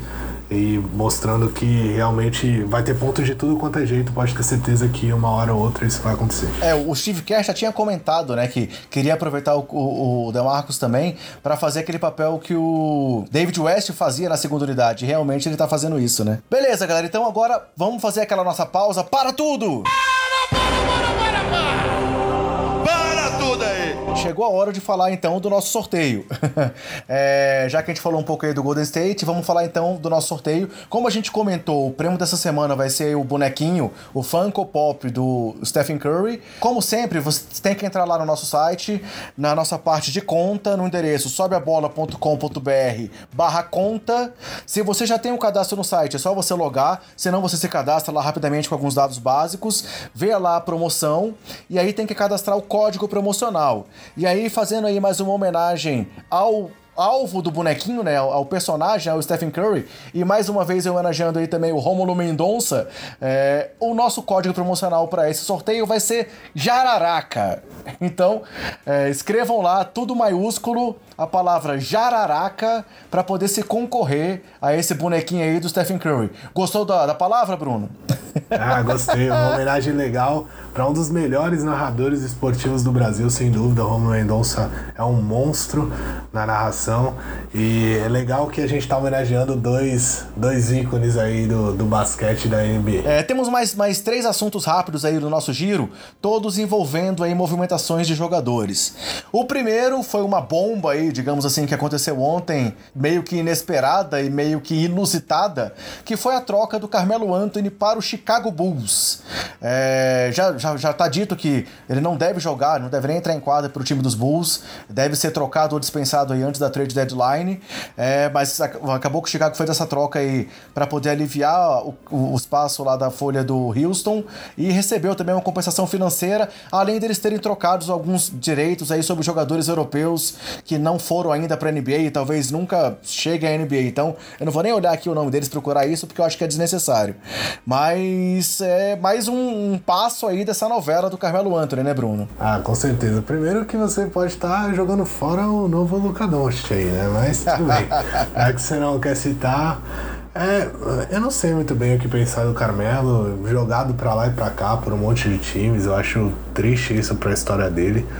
Eu queria ver o Carmelo em alguma equipe, sinceramente. Eu gosto muito do jogo dele. Eu sei que ele estava mais atrapalhando do que ajudando nos últimos anos, mas eu acho que ele pode ser importante sim. Se ele souber o papel que ele tem, eu vou repetir tudo aquilo que a gente já falou no podcast atrás aí, que a gente falou bastante sobre ele, mas se ele souber o papel que ele tem no time e o time souber dar jogadas que o Carmelo gosta de receber, aquelas jogadas no poste, aquele chute de média distância, ou uma bola de três, não aquela louca que ele simplesmente pega e arremessa, mas uma bola mais trabalhada para ele matar a bola mesmo. Ele é um grande jogador. Ele é um All-Star, não à toa foi é, esse All-Star por tanto tempo aí, não à toa também é um dos melhores jogadores da história da seleção norte-americana com acho que três medalhas olímpicas, se eu não me engano. Isso, é o único tricampeão olímpico do basquete americano, é. Então, eu acho que o Carmelo ele merecia mais, um pouco mais. Eu espero que isso, que mais esse capítulo não acabe com a carreira dele mas é complicado. A gente sabe que cada vez mais as portas da NBA vão se fechando pro, pro Carmelo Anthony. E aí, os rumores indicam que o Lakers também pode ser que ainda tenha, que tenha interesse no Carmelo, mas ao mesmo tempo eles não querem se desfazer de nenhum dos jogadores que estão no elenco atual do time. Então, a não ser que surja alguma novidade, não sei se isso vai se efetivar de alguma forma. É, pro, lado, pro lado do Chicago, assim, foi só uma movimentação aí financeira, digamos assim, porque o time segue aí na luta pela pior campanha da temporada, né? Cada vez mais forte, o Wendell Carter machucado agora, que pode ficar até 12 semanas fora, ou seja, pode nem voltar nessa temporada. E aí, uma curiosidade, eu queria fazer uma menção aí aos nossos amigos do Café Belgrado.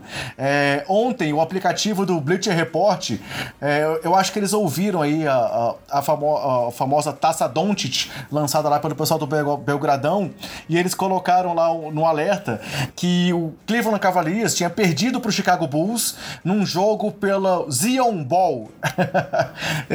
Com, falando aí do, do, do, grande Zion Williamson aí, que é o, talvez o candidato a ser a primeira pique. É, é, eu acho que eles se inspiraram aí na Taça Doncic e falaram sobre isso, nessa vitória aí desnecessária do Bulls diante dos Cavs. ah, sem dúvida, eles foram lá dar uma olhada nesses ícones é, do jornalismo esportivo aí, do jornalismo da NBA, que é o Café Belgrado, Belgrado e se inspiraram para para criar esse prêmio. O Bulls, o que está atrapalhando ele, na verdade, são os concorrentes, né? Fora os concorrentes a, a, esse título aí, tem o New York Knicks, tem o Cleveland Cavaliers, tem o glorioso Phoenix Suns. E aí eu acho que o Atlanta já, ele meio que abriu mão, mas ainda pode brigar, tá três vitórias ali, quatro vitórias, na verdade, na, atrás, então quatro derrotas, quer dizer, atrás. Então ele tem que perder um pouco mais aí se quiser, se quiser esse título na próxima temporada. E aí, os últimos assuntos que a gente vai comentar aqui, ainda do mercado, envolvem o Memphis Grizzlies. É, o primeiro é que o nosso Brazuca e Bruno Caboclo recebeu uma chance lá em Memphis, um contrato também de 10 dias. É, ele estava se destacando lá pelo time do Houston Rockets na G-League, com médias de 16,4 pontos, 7,2 rebotes e aproveitamento de 43% nas bolas de 3. Tinha sido inclusive eleito jogador da semana passada aí na D-League e assinou um contrato de 10 dias com o Memphis. Então pode ser uma possibilidade aí de voltar ao time principal na, na NBA. E nessa noite, agora de terça-feira, veio a notícia de que o time de, de Memphis vai realmente ouvir proposta das franquias é, por Mike Conley e Mark Gasol. Então é o time que está aí já na penúltima posição da Conferência Oeste. Uma vitória apenas nos últimos 10 jogos. Vem de seis derrotas seguidas. É, já estão ali querendo brigar com o Phoenix aí para ficar lá na, no final. Tô brincando, tá um pouco longe ainda, mas já estão se desgarrando um pouco ali daquele bolo geral ali da Conferência Oeste. E parece que realmente chegou o fim dessa era aí em Memphis, né? Ah, eu acho que eles demoraram um pouco. Primeiro eu queria falar do, do Caboclo. Ele já foi destaque na D-League também lá por, pelo time do Toronto. É, ele era um prospecto muito interessante quando saiu daqui. É, muita gente na NBA falava que ele que ele ia estar tá pronto, é, que era só mais uma temporada ou duas, e essas duas nunca passaram, ele continua brigando por espaço lá. Eu não sei o que aconteceu exatamente na carreira dele para ele se perder desse jeito, mas acho difícil, sinceramente, porque o, o Garrafão, que é onde ele gosta de jogar é, do Grizzlies, tem dono já. Tem o JJJ que vem jogando muito bem e, e tem também o Gasol, mas se ele conseguisse um, algum espaço e conseguisse se manter na NBA até o final da temporada, já seria bem legal para ele e para os torcedores brasileiros. Quanto ao Grizzlies, o Grizzlies, eu acho que eles demoraram um pouco para reparar que não dá. Eles são. Conley é um ótimo jogador, o Gasol também, sim, com certeza. São dos melhores jogadores da NBA, é talvez entre os 30 melhores eles apareçam. Mas não dá pra com esse time brigar por alguma coisa muito alta. Então eu acho que talvez eles tenham perdido um pouco o tempo da troca.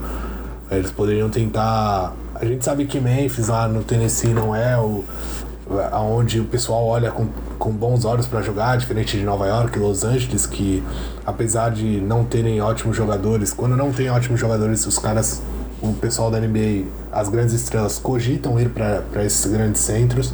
É, Memphis não tem isso.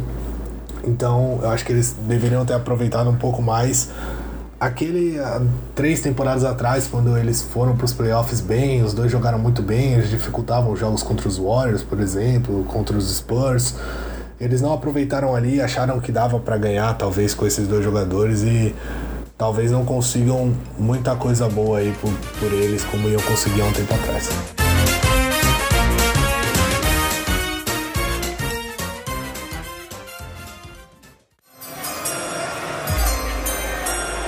The third pick in the 2018 NBA draft, the Atlanta Hawks select Luka Doncic from Ljubljana, Slovenia, and Real Madrid. Let, let, let's get right to it. Uh, what, what the hell is going on with the Dallas Mavericks? I'm looking at this kid, Luka Doncic. I mean, Coach, this dude looks special, man. It, it, I, I, I can't deny it. He looks absolutely special. Morris was on him, playing him for the step back three. DeAndre will whip it out of the post, and Luca's going to have to take the step back three. Goes under Kyrie. Oh! Luca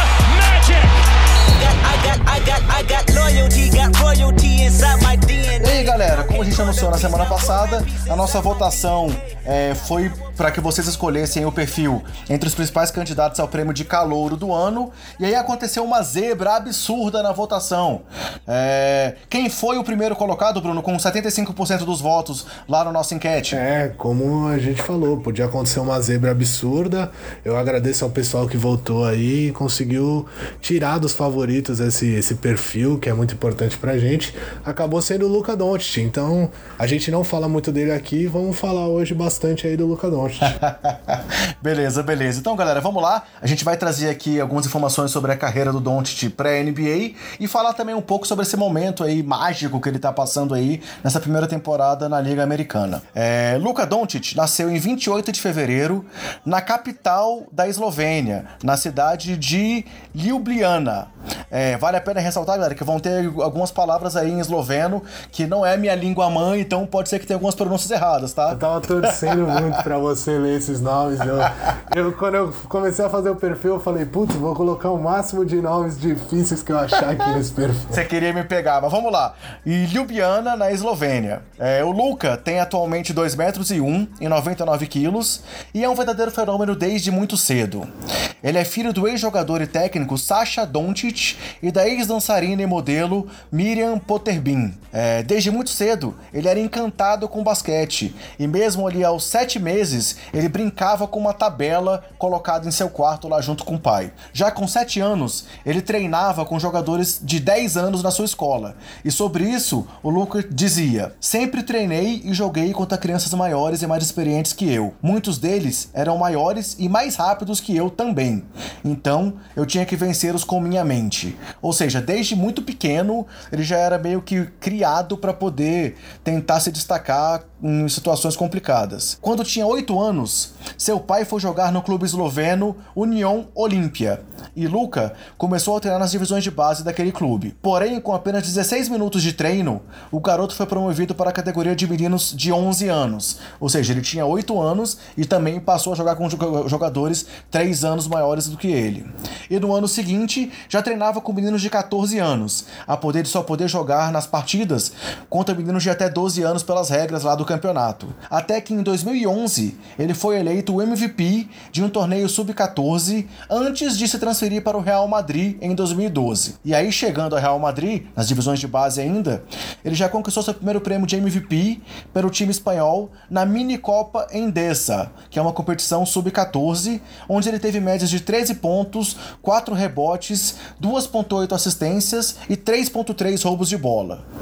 Em setembro de 2012, aos 13 anos, Doncic assinou um contrato de 5 anos com o Real Madrid, ficando à disposição do time sub-16 da equipe espanhola. E em 2013, conquistou o título da Mini Copa Endesa novamente e novamente o prêmio de MVP. Desculpa, ele não conquistou o título naquele primeiro ano, conquistou só o prêmio de MVP. Então, conquistou o primeiro título da Mini Copa Endesa e o prêmio de MVP, com médias já de 24 pontos e meio, 13 rebotes, 4 assistências e absurdos 6 roubos de bola. E naquele ano ele também foi MVP do torneio espanhol sub-16 com uma partida de 25 pontos no jogo decisivo. É, alçado ao time sub-18 do, do, Real Madrid em 2014 15, ele teve médias de 13,5 pontos, 5,9 rebotes e 3,1 assistências no título da quarta divisão espanhola, porque o time é, sub-18 jogava a quarta divisão da Espanha.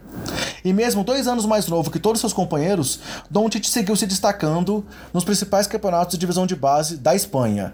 Coisas absurdas para um moleque, né, Bruno? É, com certeza. Só queria fazer uma correção pequena, se é que posso. Claro. O Doncic, quando ele foi jogar no Sub-18 do Real Madrid, que foi o que você acabou de falar agora, ele também jogava pelo Real Madrid B. É, lá na Espanha a gente sabe que é muito comum isso acontecer. É, os times de futebol também é, têm uma franquia secundária, digamos. Então tem o Real Madrid no futebol, por exemplo, o Real Madrid e o Real Madrid Castilha, que é o Real Madrid B. O Barcelona também tem o Barcelona Barcelona e o Barcelona B. E normalmente esses times disputam divisões inferiores. No caso do Castilha, do Barcelona B, no futebol disputam a segunda divisão da Espanha. É, aí nesse caso, o Real Madrid B que disputava a quarta divisão da, da Liga Espanhola, que foi onde o Doncic, o se destacou. Então ele jogava pelo Real Madrid B e também jogava pelo, pelo Sub-18 do, do Real Madrid, mesmo tendo 15 anos na época. É, só queria ressaltar também que o Doncic é, lógico, pelo talento dele, ele soube aproveitar é, algumas coisas. Ele, o primeiro torneio que ele disputou pelo Real Madrid, ele ainda não tinha assinado o contrato com a equipe, ele foi meio que emprestado. Isso não é comum no basquete, é, nem no basquete europeu, mas ele foi meio que emprestado para jogar pelo Real Madrid, aquela Copa Endesa lá que você citou. Ele acabou sendo vice-campeão e MVP do torneio. Depois ele voltou pro Olímpia, que era o time dele, é, para disputar outro campeonato que ele também foi MVP e foi campeão nesse campeonato campeonato. E aí, e aí sim o Real Madrid, nesse campeonato, por sinal, ele realmente estourou com o campeonato. Na final ele fez 54 pontos, pegou 11 rebotes e deu 10 assistências contra Lazio, que também é um time de futebol famoso lá na Itália. Então esse campeonato que ele voltou para disputar pela Olímpia foi na Itália. É, ele teve, ele acabou o campeonato com média absurda de 34, mais de 34 pontos. Então ali sim o Real Madrid, que já tinha crescido o olho para ele quando chamou ele para jogar meio que emprestado emprestado lá na, na mini Copa. Ali o Real Madrid é, teve certeza de que ele era um, um bom prospecto, então já logo no ano seguinte assinou um contrato de cinco anos que ele depois veio a quebrar, né, para jogar na NBA. Mas o Real Madrid já viu ele lá e logo que ele chegou, mesmo ele tendo 13 anos, o Real Madrid já jogou ele pra, com o Paco Redondo, né, que é um treinador conhecido lá das categorias de base do basquete do Real Madrid, para jogar no sub-16. Então, para vocês verem como o Doncic é um cara mesmo diferente. É, ele passou a carreira inteira dele jogando contra jogadores três ou quatro, até quatro anos mais velhos que ele. Então, acho que isso isso pesa muito, isso é a bagagem que todos os, o pessoal, os, os especialistas da NBA falavam que, que ele trazia, né? Ele, diferente de um jogador de, do college, né, do, do basquete universitário americano, esses jogadores não estão disputando com os jogadores profissionais da NBA. E o Doncic, ele sempre teve um passo à frente, então desde muito jovem, com 16, jogando com pessoal de 18, com 13, jogando com pessoal de 16 anos, então ele sempre teve um passo à frente nesse, nesse quesito, então acho que isso fez com que ele chegasse tão preparado para jogar na NBA. Legal, trazendo aí então mais dois dados é, pessoais do Doncic, ele é afilhado de um ex-jogador com passagem pela NBA, que é o Radoslav Nesterovic, e desde pequeno ele era fã do grego Vasilis Spanoulis, que também é um craque aí do basquete europeu, e que foi por conta de ser fã dos Spanoulis que ele passou a usar a camisa 7 lá no, no Real. Hoje ele é 77 no, no, no time de Dallas, mas ele era o camisa 7 do Real por conta de ser fã lá do Spanulis. E aí, em 30 de abril de 2015, o Luca disputou seu primeiro jogo como profissional aos 16 anos, 2 meses e 2 dias, se tornando o jogador mais jovem a defender o Real Madrid na Liga ACB. É, além disso, ele se tornou o terceiro jogador mais jovem de todos os tempos a jogar na Liga ACB, estando atrás apenas do Ricky Rubio, que jogou uma partida profissional na, na Espanha com 14 anos e 11 meses, e de Angel Rebolo, que jogou uma partida com 15 anos e 3 meses. É, nesse primeiro ano, o Doncic jogou só 5 jogos na temporada, com média de menos de 5 minutos, 1.6 pontos e 1.2 rebotes. Mas já era mais uma prova aí de que ele estava à frente do seu tempo, digamos assim, é, em estrear tão jovem pelo time principal do Real Madrid. Sem dúvida, ele estava bem à frente mesmo.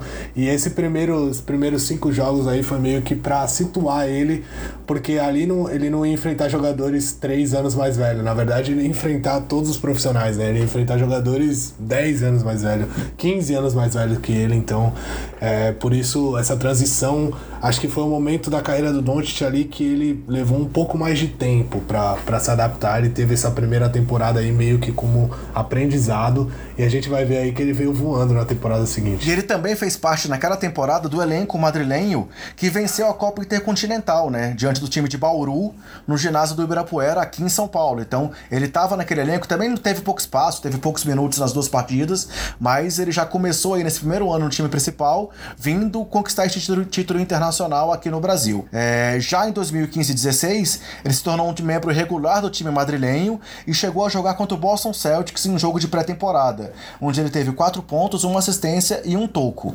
E aos 16 anos, ele também passou a estrear, assim, ele também estreou pelo Real na Euroliga, sendo apenas o 21º jogador da história a jogar esse torneio continental antes dos 17 anos de idade. E num jogo contra o CSKA, ele chegou a conseguir uma sequência de 3 bolas de 3, marcando 9 pontos em menos de 2 minutos. Então, ele já ali, mesmo na Euroliga, mostrava também seu arsenal ali, seu, seu poderio ofensivo pela equipe do Real. É, em 39 jogos na Liga CB naquele ano, ele teve médias discretas de 4,5 pontos, 2,6 rebotes e 1,7 assistências. E em 12 jogos da Euroliga, médias de 3,5 pontos, 2,3 rebotes e 2 assistências.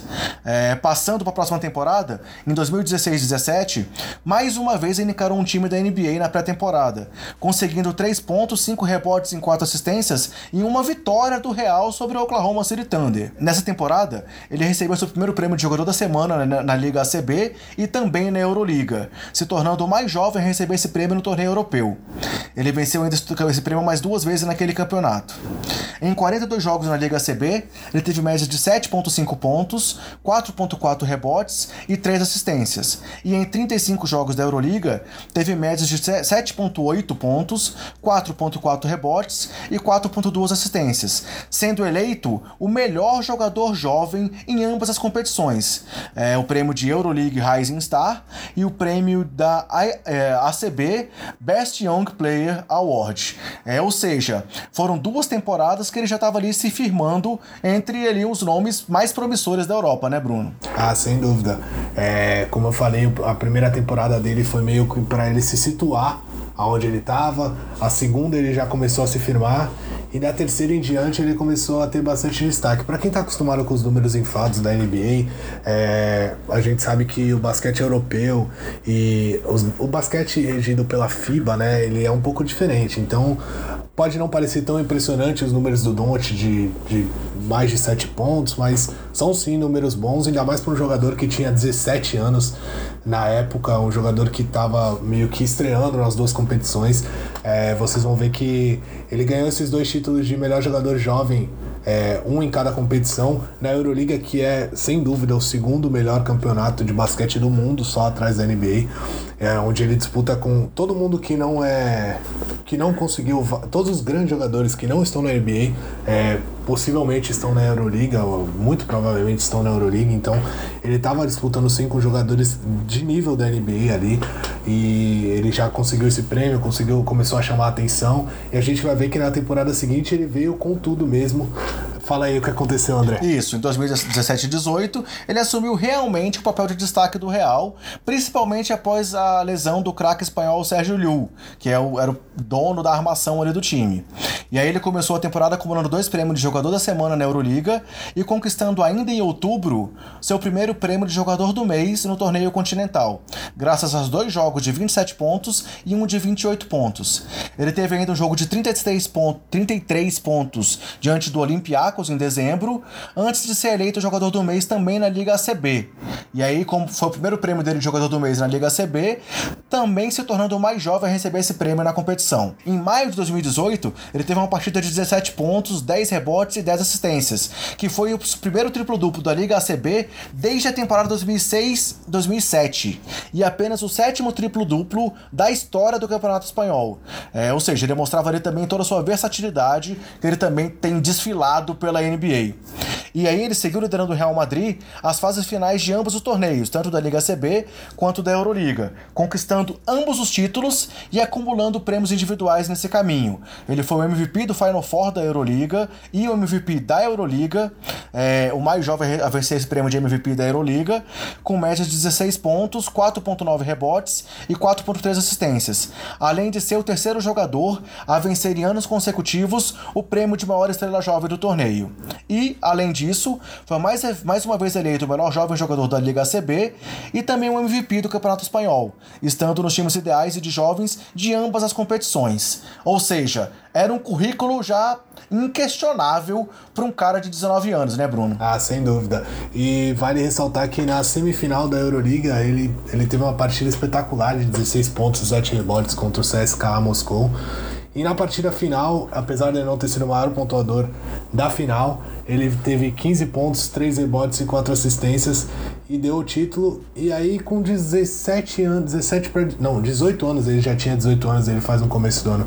Com 18 anos ele já era o MVP da Euroliga, que é o principal torneio de basquete fora NBA, MVP de um Final Four também.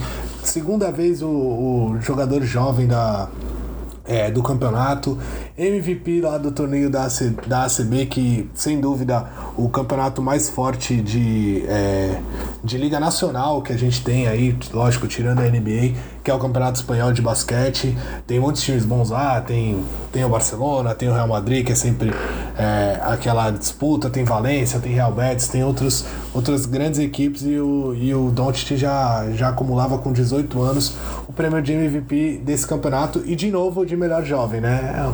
Ele realmente mostrava que, que ele é diferente, ele é realmente um jogador diferenciado. E aí, já com todos os holofotes em cima dele, Doncic deixou o Real Madrid em junho de 2018 rumo à NBA, com três títulos da Liga CB, dois da Copa da Espanha, um da Euroliga e um título intercontinental no currículo, fora os prêmios individuais que a gente já falou. E paralelamente ao sucesso pelo Real Madrid, o Luca também brilhava pela seleção eslovena desde as categorias de base. É, e aí vale uma curiosidade, citar uma curiosidade aqui, que em setembro de 2016 ele teve que anunciar que realmente iria defender a Eslovênia na seleção principal, porque haviam rumores que ligavam ele à Sérvia, pelas origens familiares, e à Espanha pelo período que ele já morava no país. Então ele meio que escolheu a Eslovênia para defender. E aí, graças a essa escolha, ele foi campeão do Eurobasket 2017 no primeiro título é, continental do seu país, com uma campanha de nove vitórias e nenhuma derrota. E aí eu vou destacar aqui algumas atuações dele nas fases eliminatórias do torneio, com 27 pontos e 9 rebotes nas quartas de final diante da Letônia, um jogo de 11 pontos, 12 rebotes e 8 assistências na semifinal diante da Espanha, e na final, mesmo ele saindo lesionado no terceiro período, ele fez 8 pontos e pegou 7 rebotes é, contra a Sérvia. E com isso, ele acabou eleito para o time ideal da competição, ao lado do MVP e seu companheiro de quarto, que ele conhece desde os 7 anos de idade, é uma curiosidade também, Goran Dragic. É, era ali também um, um, momento de auge da Eslovênia que o Doncic é, viveu, né, Bruno? Sim, é bem legal isso que você falou é, dele com o Goran Dragic. O Goran Dragic é outro jogador que nesse Eurobasket ele, ele realmente jogou demais. Não à toa foi eleito MVP e deu o primeiro título da Eslovênia. É, mas o Doncic, conhecer ele desde pequeno, né? Ele falou que ele sempre, sempre foi amigo dele depois que ele conheceu e é meio que o mentor dele. É, então é, acho bem legal e isso sem dúvida ajudou ele a, aos passos que ele, que ele deu depois ali para estar tá na NBA.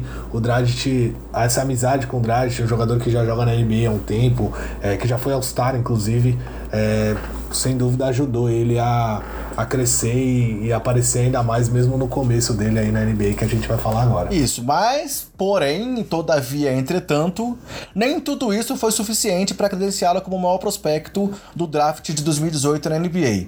E aí o Phoenix Suns, dono da primeira escolha, apesar de ter contratado o Igor Kokoskov, que era o técnico da Eslovênia na, no Eurobasket, acabou optando por selecionar o DeAndre Ayton. E aí, na sequência, os Kings selecionaram o Marvin Bagley, é, os Hawks pegaram o Doncic e trocaram ele para Dallas. Então, assim, realmente foi meio que um desprezo a esse currículo prévio do Luca. Só que essa troca do Dallas, lá que era o time que tinha a quinta escolha, pode ter sido aí talvez uma grande movimentação pro Doncic, já que o Dallas tem em um europeu o maior nome da sua história, que é o Dirk Nowitzki.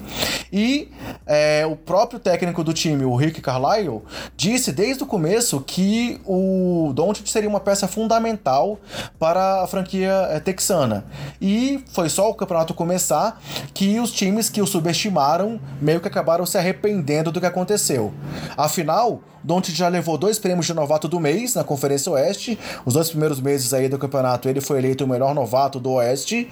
E está ali entre os titulares é, do All-Star Game pela votação popular, com uma votação super expressiva. Ele é o terceiro mais votado, atrás apenas dos capitães LeBron James e Giannis Antetokounmpo. E deixando ninguém mais nada menos do que Kevin Durant no banco pela votação do público na, após a segunda parcial. É, além disso, ele teve jogadas de efeito, é, como, algum, como Game Winner já, dois tocos no LeBron James na sequência, e a certeza de que ele vai brilhar muito, por muitos e muitos anos na Liga Americana. E eu queria destacar também é, dois jogos lá em dezembro que foram para mim os, os, dois dos principais atuações do Luca até agora no campeonato. O primeiro foi aquele que ele marcou os últimos, os últimos 11 pontos do time numa virada contra o Houston Rockets. E o segundo, onde ele marcou 34 pontos é, numa derrota, tudo bem que foi uma derrota contra os Pelicans, mas que ele converteu também 7 bolas de 3 e se tornou o jogador mais jovem da história da NBA com 7 bolas de 13 numa partida. É, só citando mais dois jogos agora, já em janeiro, teve um jogo que ele teve ali seu quase primeiro triplo-duplo, com 29 pontos, 12 assistências e 8 rebotes. E ontem, ou foi anteontem, agora eu fiquei em dúvida, o jogo contra. Foi anteontem, né? Isso. No jogo contra os Bucks, ele teve seu, enfim, seu primeiro triplo-duplo na NBA e se tornou o segundo jogador mais jovem da história da NBA com um triplo-duplo, atrás apenas do Markel Fultz. Ou seja, realmente ele está mostrando o que ele pode fazer e mostrando todas as suas cartas aí na NBA já nesse, nesse começo, né, Bruno? Ah, sem dúvida, ele é um jogador muito talentoso. É, no começo da temporada, antes do começo da temporada, na verdade, a ESPN é, já tinha anunciado que ele era sim o principal candidato ao prêmio de, de, de novato do, do ano e mesmo assim os times da NBA não confiaram nem um pouco na, na ESPN deixaram ele cair para uma quarta escolha. Na verdade foi a terceira, mas acabou se tornando uma quarta por causa da troca. O que é um absurdo, e a gente agora confirma que é mesmo um absurdo. E não só a gente, todos os fãs da NBA, com o hype que ele tem nessa votação de All-Star aí, todos estão mostrando o quão absurdo foi. É, demoraram para dar o braço a torcer, mas eu acho que agora tanto o Phoenix quanto o Sacramento Kings, eu nem vejo eles falarem muito, mas a gente sabe que o Sacramento Kings, coitado, eles Podia ser o Michael Jordan ali, provavelmente eles não iam pegar. Mas então... talvez seja o que a gente possa entender um pouco mais, porque eles estão apostando no Darren Fox, né? Assim, talvez desses times aí fosse o time que tinha já um prospecto que eles estavam apostando. Claro que eu não tô dizendo que, o, que, que tem sido uma, uma melhor escolha, mas talvez seja o que dê para entender. Mas Phoenix realmente, para mim, não tem muita explicação. Me desculpa aí o Nepopop, mas para mim não tem explicação. para mim o Atlanta ainda é mais absurdo. Eu acho é, assim, Phoenix, né? Phoenix olhava de perto ali o o menino que eles pegaram jogou em Arizona, é da casa, jogou no, no ginásio, então eu acho que tinha muita gente ali, não só dentro da, do time, mas também fora, a torcida e tal, que, que já olhava ali para ele como como favorito para isso. E aí o Doncic acabou sendo deixado, deixado de lado. Mas Atlanta, tudo bem, o Trey Young, eu acho que ele tem potencial para ser um bom jogador. Acho que ele até vai acabar sendo importante mais para frente. É, mas é, visivelmente não está preparado ainda. E provavelmente não vai ser, muito provavelmente não vai ser tão completo quanto o Doncic tá. O Doncic é sem dúvida mais preparado e a gente tem relatos até de, de jogadores. É, o jornal Marca, por exemplo, chamava ele de Alninho Maravilha, né? Que é, o, o menino maravilhoso. A revista Slam considerou ele o melhor prospecto internacional de todos os tempos. A CB Nation chamou ele como o prospecto mais preparado para NBA em décadas. Então, acho que todo mundo já, já olhava e via que esse cara com esse currículo aqui, ele já tá preparado para jogar na NBA. Ele parece um veterano e ele tá provando isso dentro de quadra com essas atuações que você falou, com game winner, é, com personalidade, indo para cima de, de jogadores já consagrados. Ele realmente parece que já tem, já tá na liga há uns 3 ou 4 anos. Eu não citei aqui, mas teve também aquela bola de 3 que ele forçou uma prorrogação contra o Portland, absurda, né? Lá no corner, lá, lá, lá no cantinho, lá no, na zona morta, demais. É, então, isso mostra a personalidade e o preparo que ele chegou na NBA, que sem dúvida nenhum dos outros calouros é, já tinha chego com esse, com esse preparo. E aí ele vem mostrando todo o talento dele, a versatilidade que você falou, ele pega rebote, ele consegue marcar bem. Ele é um jogador muito, muito inteligente, ele tira passes realmente absurdos, principalmente para um jogador mais lento e pesado como ele é, porque ele é um jogador um pouco mais lento, de, de mais de 2 metros de altura. Então ele consegue ser um armador, mas ele consegue jogar e marcar a posição ali, quatro posições talvez, é, ou no, no mínimo três posições, então realmente é difícil você deixar um cara desse passar. E ele, ele, ele é o líder dos calouros em pontos, com 20 pontos por jogo, o segundo em assistências, com 5,1 assistências, o terceiro em rebotes, com 6,7 rebotes, o terceiro em roubos de bola, com 1,2 roubos de bola, e o quinto em percentual de bolas de 3, com 36,6%, né? Então, assim, as estatísticas dele também mostram muito esse potencial que ele tem, né? E se ele mantiver as médias de 20 pontos, 6,7 rebotes e 5,1 assistências, ele vai acabar sua primeira temporada da NBA com números superados apenas por Michael Jordan e Oscar Robertson. Então, se ele mantiver as médias atuais, ele vai ter números maiores até do que o LeBron como calouro. É, e se a gente considerar que o Luca tem aproveitamento de é, arremessos geral e bolas de três é, melhores do que o LeBron, há quem diga que ele está sendo um calouro melhor do que o LeBron James. Você acha que é exagero isso? É, eu não acho exagero. Eu acho que é difícil comparar alguém com o LeBron LeBron James, porque a gente sabe tudo que o LeBron já fez, né? Então, mesmo a gente comparando ele apenas no ano de calor, é, é, é uma, uma comparação perigosa. Mas ele sem dúvida tá tendo uma das melhores temporadas de calor que, que a NBA já viu. Muito pelo, pelo preparo. Esses números que você trouxe de final de jogo mostra muito isso. É um cara que foi MVP de, dos principais torneios fora NBA no mundo mesmo muito jovem. Então, é um jogador acostumado à decisão, né? Então isso. E o Duran comentou isso recentemente, né? Sobre essa vantagem, entre aspas, dele diante dos outros calouros, né? Sim, sem dúvida. É, é bem claro isso. Isso ficou bem evidente depois da, das primeiras partidas dele. E dos primeiros meses, né? Que a gente já pôde acompanhar. Gerou até uma polêmica, né? Que o Duran falou que ele não tinha que ir pra escola. Enquanto os outros iam pra escola, ele jogava contra profissionais, né? ah, o, o, o Duran. Sei lá, o Duran também gosta de falar umas coisas nada a ver, mas realmente os outros estavam estavam jogando, como a gente já citou, estavam jogando no basquete universitário contra jogadores não profissionais e ele já estava enfrentando jogadores consagrados, inclusive que já com passagens pela NBA e tudo mais. É, isso é uma vantagem, lógico que é uma vantagem, mas isso tudo é mérito dele. É, só queria trazer duas curiosidades aqui. Eram três, mas uma você já citou, que o padrinho dele jogou na NBA, era o Nesterovic. É, a outra curiosidade dele é uma curiosidade bem nada a ver, lógico, as duas, mas são curiosidades. O Doncic ele fala quatro línguas. É, ele fala bem o inglês, o esloveno, o sérvio por conta dos seus pais e o espanhol pelo tempo que ele passou jogando lá no Real Madrid. E as tatuagens dele, que a gente pode ver lá no antebraço, para quem não sabe o que é, o tigre acho que é bem visível, o pessoal já viu, mas ele tem também uma frase que significa nunca desista e nunca se renda mas escrito em latim, que eu não arrisco a, a falar como é. E também a camisa dele, número 7, também tá tatuada no antebraço dele. E depois que ele venceu o Eurobasket, ele tatuou no quadril a taça do Eurobasket lá de 2017. Eu sei que você ia falar do cachorro dele também, pô. Ah, eu pensei em falar, o cachorro dele é bem famoso, né? O Romulo Mendonça, que a gente citou, gosta de falar do cachorro dele, Hugo, se eu não me engano. Ele tem até Instagram e tudo mais. A namorada do, do Donchi e o Donchi sempre estão postando coisas do cachorro dele lá. Ah, é bem chato.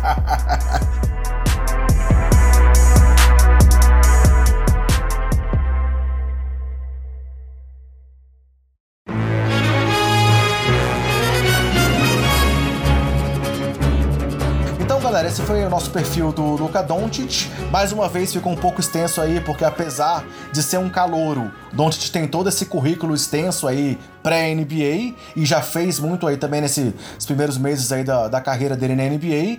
E aí, para próximo perfil, a gente vai trazer para vocês uma votação para que vocês escolham lá também na nossa enquete de quem é o melhor é, segundanista da NBA, o melhor jogador que está na sua segunda temporada e que vocês querem ver no nosso perfil da próxima semana. É, então fechamos assim o nosso, o nosso quadro do perfil. E aí, Bruno, já que você reclamou na semana passada, começa você aí finalizando, agradecendo, trazendo suas considerações finais dessa vez. Eu só. Primeiro eu tenho uma pergunta, Diga. professor. O Ben Simmons é segundanista ou terceiranista? é segundanista, é segundanista. Não vamos entrar nessa polêmica, ah, então... não, pô. O cara não, foi calor era... do ano passado. Não, não vamos, é, não vamos alimentar é essa polêmica, não. é só uma dúvida. Então, beleza. Eu, eu gostaria de agradecer и é, a você, principalmente, não vou ter muitos agradecimentos dessa vez, não. E aos Spurs Brasil, né, e toda a torcida do, do Spurs que acompanha a gente. É, o Fábio, que é torcedor do Spurs, era colaborador lá do, do Sobe a Bola, agora saiu, mas tá sempre acompanhando a gente, sempre manda comentário, coisas positivas pra gente. Então, meu agradecimento, meu agradecimento especial dessa semana vai para ele e pros torcedores do, do Spurs aí, representados pelo Lucas, né? Isso, Lucas Pastore. Isso, Lucas Pastore lá do Spurs Brasil, que que, que também acompanha a gente. E agradecer novamente ao pessoal do Celtics Brasil, que é, do Celtics Brasil e do Boston Celtics, como é? Boston, Boston Sports. Isso, Boston Sports BR, esses que mandaram comentários pra gente muito positivos, é, é, elogiando o nosso trabalho, então fiquei muito feliz em ler os comentários dele. Infelizmente não sei o nome do pessoal lá, não sei se quantos são e nem o nome do pessoal, mas estão muito bem representados e a torcida do Boston aí, tenho certeza que tá muito feliz com o trabalho que eles trazem pra, para eles lá no Twitter. É, eu também queria agradecer, não vou repetir os seus agradecimentos, mas eu também queria agradecer esse comentário aí do, do pessoal lá do Boston Sports, é, porque foi muito legal. A gente convidou o pessoal para ajudar na divulgação e eles elogiaram muito o trabalho. Disseram que não conheciam o podcast ainda e que tinham ficado, assim, gostaram bastante do que estavam ouvindo, que iam passar a ser também ouvintes do nosso trabalho. E aí foi muito engraçado, porque ele fez um comentário interessante comparando, falou que nunca tinha tido uma primeira impressão tão boa de um podcast e comparou inclusive, com a primeira impressão que ele teve quando ele foi ao Outback. Então, eu nunca pensei que eu ia ser comprado o Outback na minha vida. E eu queria também, assim, além desse agradecimento, agradecer a um outro ouvinte, ao Gustavo, que entrou em contato comigo pelo WhatsApp, também pedindo algumas dicas lá com relação à divulgação de conteúdo e tal, e que também falou que já era um fã do trabalho. Então, valeu, Gustavo, pelo, pelo apoio aí, e esperamos que você continue curtindo o nosso trabalho. E aí, Bruno, fora meus agradecimentos, eu queria fechar com um, um último assunto aqui, muito rápido.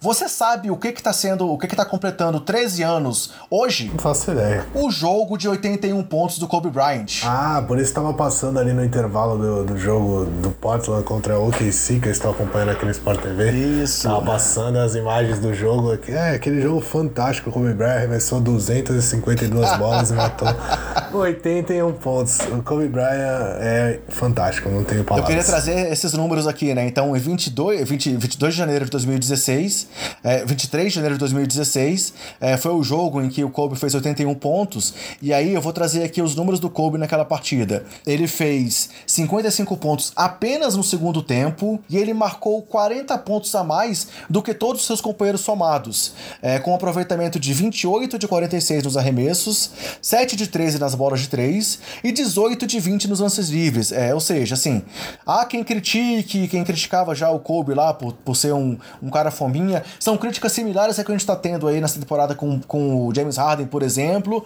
mas não dá para negar que a segunda maior pontuação da história da NBA, é, é, um momento marcante, um momento histórico e que foi talvez aí o ápice da carreira do Kobe em quesito individual, né? Ah, sem dúvida. É, eu brinquei ali falando que ele arremessou 200 bolas, mas é, eu acho que um jogador como ele, no momento que ele estava na partida, ele sentiu que, que dava para fazer, a torcida foi junto. Acho que até o Toronto acabou indo junto nessa partida aí e totais méritos dele. É realmente uma conquista individual espetacular e ele merece essa, ter, ter uma marca tão expressiva na NBA. E aí, galera, última, última, última curtinha é que amanhã, dia 24, provavelmente vai ser o dia que o podcast vai ao ar, é, vai ser o anúncio final da votação aí do All-Star Game, onde a gente vai saber quem são os titulares e os capitães. Então, na próxima semana a gente vai ver como é que ficou realmente os, os, times que vão ser escolhidos naquele evento que vai ser transmitido pela TV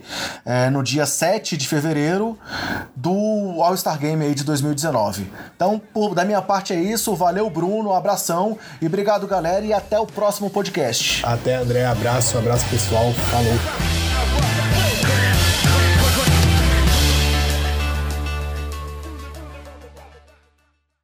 Este podcast foi editado por Gustavo Angeléia.